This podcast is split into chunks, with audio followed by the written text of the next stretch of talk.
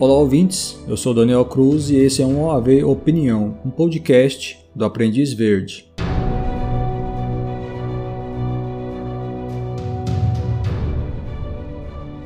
Olá a todos os nossos ouvintes, no OAV Opinião dessa semana eu vou comentar sobre o caso de um assassino em série que foi preso no último dia 25 de março em Uganda. Uganda é um país que fica no centro-leste da África e apesar de ser um dos países mais corruptos do planeta, Uganda vem experimentando um crescimento econômico alto nos últimos anos. Esse crescimento, entretanto, não se reflete em melhorias na vida das pessoas.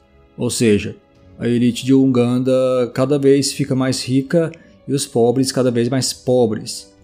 E quando nós falamos em psicopatas genocidas, Uganda tem uma posição de grande destaque na história do mundo. Quem aí nunca ouviu falar do Idi Amin Dada, um dos piores seres humanos a nascer no século passado? O Idi Amin foi um ditador ugandês que comandou a Uganda por oito anos, de 1971 a 1979, e ficou conhecido pelos massacres cometidos contra o próprio povo. Ele mandou matar líderes religiosos, jornalistas, artistas, juízes, advogados, estudantes, intelectuais inimigos políticos, pessoas de grupos étnicos minoritários, moradores de rua, etc. Era uma atmosfera de puro horror e muitos corpos simplesmente eram jogados no rio Nilo. Ficaram famosas também histórias de que o Idi Amin guardava cabeças de pessoas que ele considerava inimigas em freezers no seu palácio e de que ele praticava canibalismo, comendo as carnes dos seus inimigos. Agora, certo mesmo era que ele tinha uma profunda crença no ocultismo e praticava rituais de magia negra. Na história do crime, então, Uganda tem muitos exemplos ruins. Inclusive, em 2017, nós escrevemos sobre o Selvagem do Galho, um assassino em série não identificado que assassinou quatro mulheres em Katabi, uma cidade que fica ao sul de Kampala, a capital do país. A assinatura do selvagem do galho é horrível e uma indicação clara de que o indivíduo é um predador sexual. Todas as quatro vítimas eram do sexo feminino e foram encontradas com as pernas abertas e com galhos enfiados na genitália. Esse caso está listado no nosso post dos 51 serial killers que nunca foram pegos. Quem quiser dar uma lida é só acessar o nosso site e procurar por esse post. Aproveitando o embalo aqui, no 101 Crimes Notórios e Horripilantes de 2014, nós escrevemos sobre um crime bizarríssimo que aconteceu no vilarejo de Kankombe, região central de Uganda. Nós até comparamos a história com o filme O Albergue de 2005. No final de março de 2014, um casal foi até esse vilarejo participar de um velório. Eles estavam com a filha de nove meses e acabaram perdendo o transporte de volta para casa. Já era noite e o chefe do vilarejo, um homem chamado John Seguirinia, eh, se ofereceu para acomodar o casal por uma noite. E o que o casal não sabia é que os moradores daquele vilarejo eram canibais e eles eram o prato principal naquela noite. O casal foi atacado por vários homens na casa do John e o homem viu a esposa e a filha bebê serem picadas como animais. Por um milagre, ele conseguiu escapar daquele lugar pulando a janela e desapareceu na escuridão. A carne da mãe e da filha foi cozinhada e repartida entre os canibais da vila. O marido, que conseguiu escapar, é, o nome dele é Peace Arinaitwe, chegou todo machucado numa delegacia de polícia e 30 canibais acabaram sendo presos e acusados de assassinato. No nosso post dos 101 crimes notórios e horripilantes, nós até colocamos uma foto da prisão em massa desses canibais. No nosso canal do YouTube, nós temos também um vídeo legendado da Voca TV falando sobre o canibalismo em Uganda. Quem tiver curiosidade é só acessar o nosso site e canal do YouTube. Já nos 101 Crimes Notórios e Horripilantes de 2016, nós escrevemos sobre outro caso sinistríssimo envolvendo canibais em Uganda. Esse caso aconteceu em Kiboga, uma cidade pequena na região central de Uganda. Pessoas vinham desaparecendo nessa cidade, e em 29 de outubro de 2016, a polícia prendeu dois homens em flagrante. O site Uganda News chegou a publicar fotos dos canibais com as vítimas. Nós publicamos essas fotos no site e elas são extremamente macabras. São três fotos. Uma mostra um dos canibais segurando uma mão decepada. A segunda foto mostra o outro canibal segurando um cadáver pela cabeça, cujo corpo foi partido ao meio.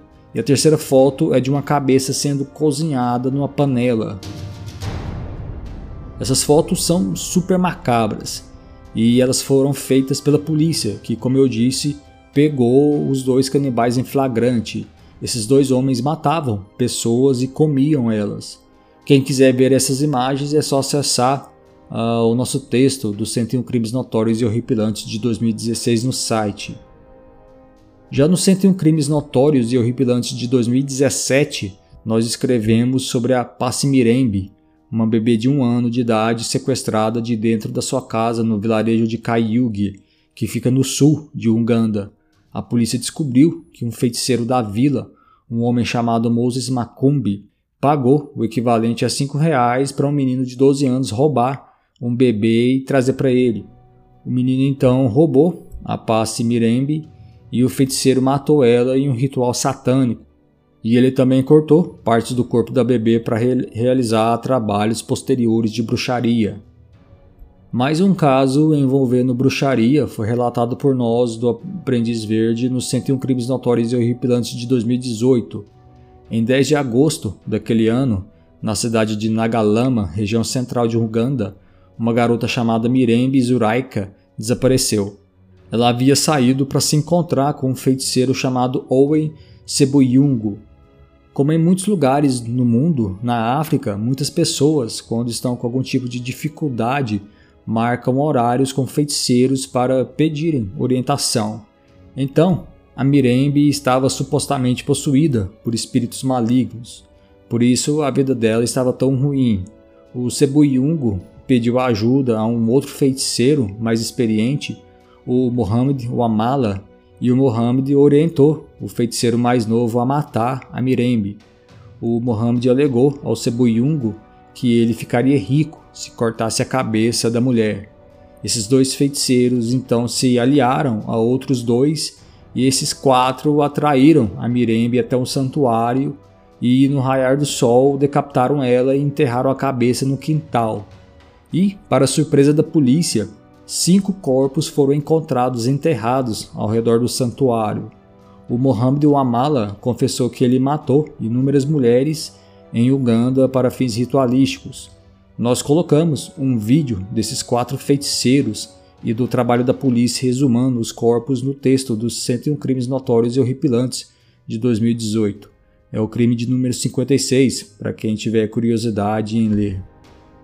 Apenas voltando aqui aos casos de canibalismo em Uganda, eu me lembrei agora do Joseph Kony. O Joseph Kony é um ugandês e atualmente é um dos homens mais procurados do planeta. Ele é um líder insurgente que comanda um grupo terrorista em Uganda. Ele se autodenomina como um porta-voz de Deus e possuidor de poderes espirituais. O Joseph Kony é um criminoso muito cruel e nós podemos comentar melhor sobre ele em uma outra ocasião. Mas ele nada mais é do que um psicopata que, dentre outras coisas, sequestra crianças para servirem de escravas sexuais a ele e ao exército dele o Joseph Kony tem sido largamente acusado de jantar os seus inimigos. Há inúmeras histórias dele raptando civis para servir em banquetes canibais ao seu grupo de terroristas fundamentalistas.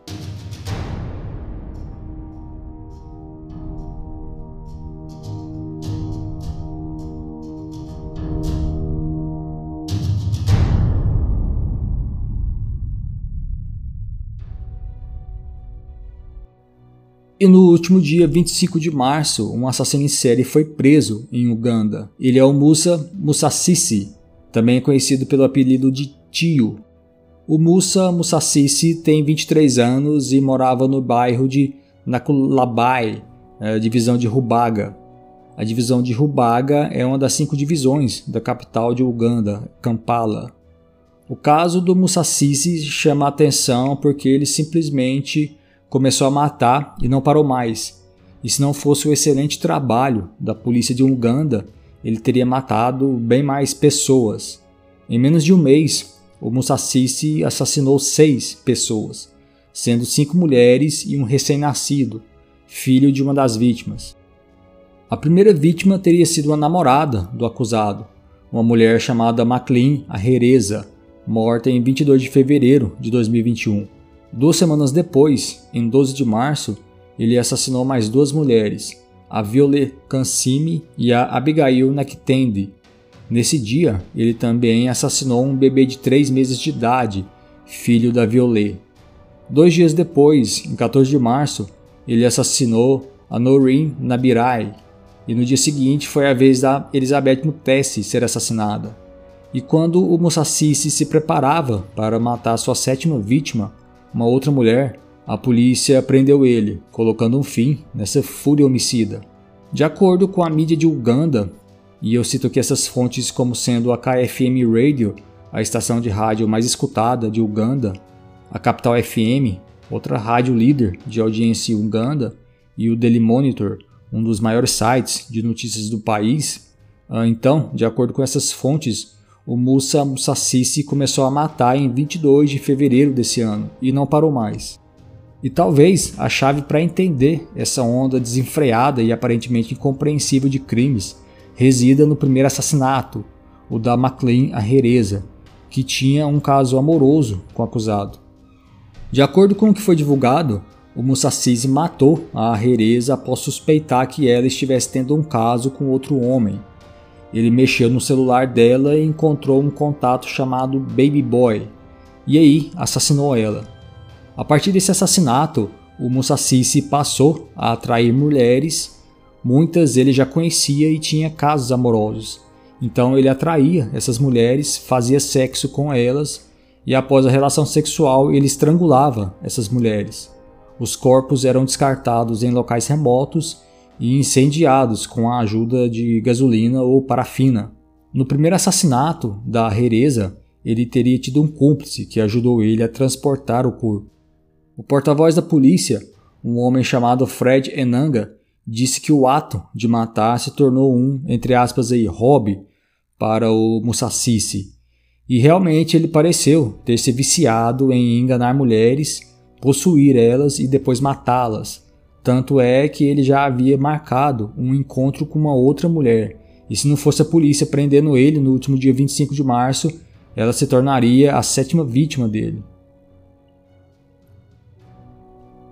Nós discutimos essa questão um pouco em episódios do AV Perfil, mais especificamente no do serial killer de Long Island e do Carol Cole, sobre a questão do impacto que o sexo feminino tem em muitos assassinos em série.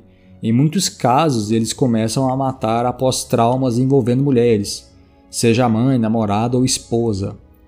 Em 1997, o pesquisador Eric Hickey publicou um livro chamado Serial Murderers and Their Victims, e esse livro, até hoje, é uma das principais obras a abordar o tema assassino em série. Para escrever o livro, o Hickey estudou 62 serial killers e descobriu que praticamente metade deles sofreu rejeição, não necessariamente uma rejeição amorosa, mas rejeição de alguém importante na vida dele. Isso obviamente não explica por inteiro o caso de um assassino em série cuja motivação na superfície foi a rejeição, até porque todo e qualquer caso envolvendo assassinos em série só pode ser explicado, se é que isso é possível, através de uma perspectiva multidimensional. E quando eu falo perspectiva multidimensional, entendam fatores biológicos, genéticos e o ambiente criminogênico. Mas acontece que em muitos casos, lá na superfície, a rejeição acaba sendo a fagulha necessária para o indivíduo começar a matar pessoas. Um exemplo muito famoso e que através dos tempos especialistas vêm citando como um assassino em série cujo desejo de matar derivou de uma rejeição foi o Ted Bundy. O Ted Bundy teve uma namorada chamada Diane Edwards, que simbolizava tudo o que ele almejava ser. Ela era rica, de família influente e, consequentemente, super bem vista na sociedade. Ela acabou terminando o namoro e com Bundy e essa rejeição teve um impacto tão negativo nele que tempos depois o Ted Bundy começou a matar mulheres na mesma faixa etária e que se pareciam com a Diane, seja fisicamente ou pela vida que essas vítimas levavam, nesse caso universitárias, já que a Diane também era uma universitária. Um outro exemplo que eu poderia citar aqui para vocês é o do Ramiro Artieda, um boliviano que na década de 1920 assassinou o irmão para ficar com os bens da família só para ele. O Ramiro tinha uma noiva de 18 anos de idade e ele imaginou que se matasse o irmão, ele herdaria tudo para ele e poderia viver muito bem com a futura esposa. O assassinato foi investigado pela polícia, mas as autoridades não conseguiram reunir provas para provar a culpa do Ramiro e ele acabou se safando desse crime. Ele se safou do crime, mas acabou perdendo a noiva, que pulou fora depois desse ato macabro. Entristecido por ter perdido a noiva, o Ramiro emigrou para os Estados Unidos, onde ele estudou arte dramática.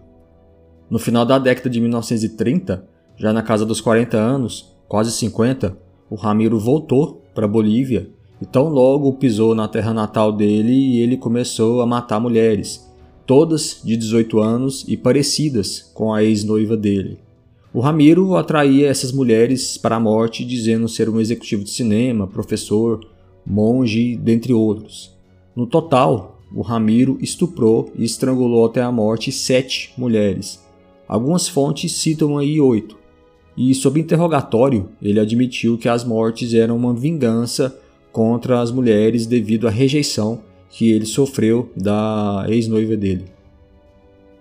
E da mesma forma que a rejeição pode alimentar com raiva uma personalidade assassina, a traição tem o mesmo efeito. E por falar em raiva, em 2005, o FBI organizou o maior simpósio até hoje feito no mundo sobre assassinos em série. E durante os dias do evento, os participantes discutiram, por exemplo, sobre as motivações dos serial killers. Ao final, eles dividiram as motivações dos serial killers em categorias e uma dessas categorias era a raiva. De acordo com os participantes desse simpósio, a raiva é uma motivação extremamente poderosa, na qual o agressor mostra raiva ou hostilidade em relação a determinado subgrupo da população, como, por exemplo, moradores de rua ou garotas de programa.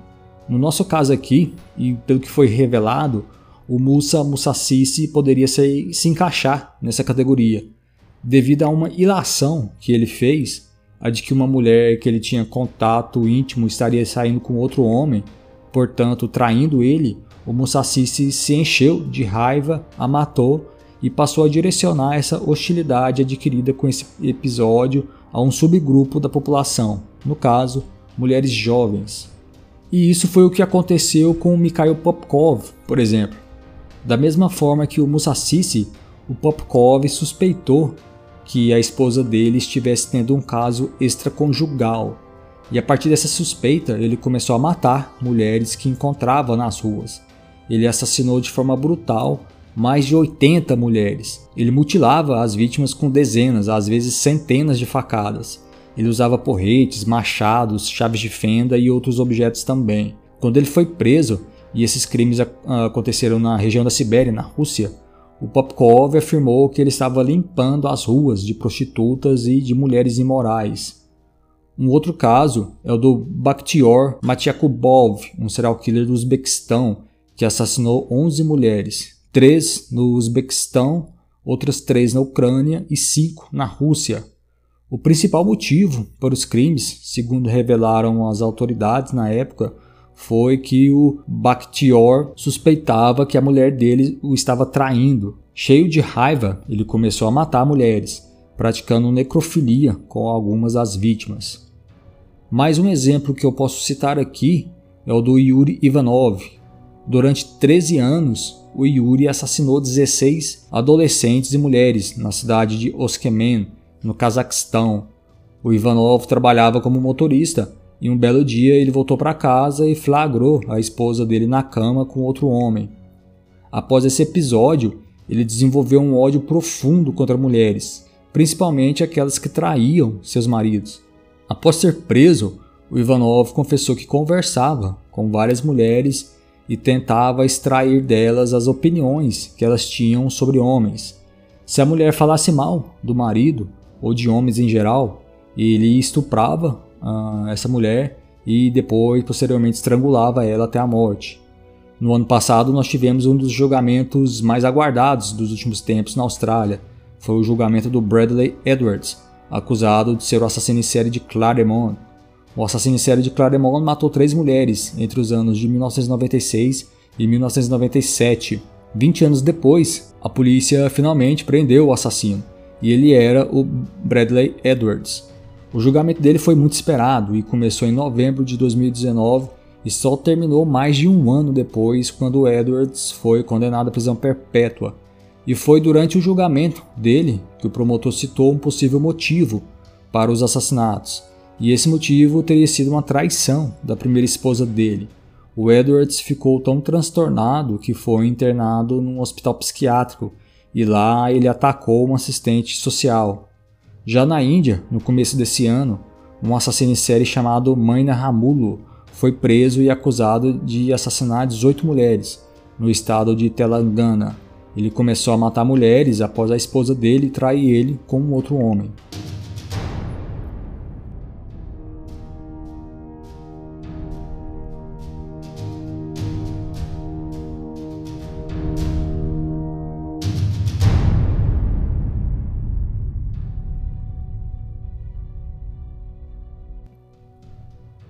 Acusado do assassinato de seis pessoas, o Musa Musassisi foi enviado para a prisão de Quitalia até 12 de abril de 2021, data em que ele deve novamente aparecer no tribunal para uma nova audiência. Após a prisão dele, a polícia revelou que ele começou a matar após suspeitar que uma namorada estava tendo um caso com outro homem. Uma outra vítima, a Violet Cancini, foi até a casa do Musassisi com seu bebê de 3 meses de idade Após fazer sexo com a Violet, o Musashi estrangulou ela e descartou o corpo em, em um local afastado de Kampala. Então ele retornou para casa e estrangulou o bebê. Na latrina de um vizinho do Musashi, a polícia encontrou roupas e outros objetos das vítimas.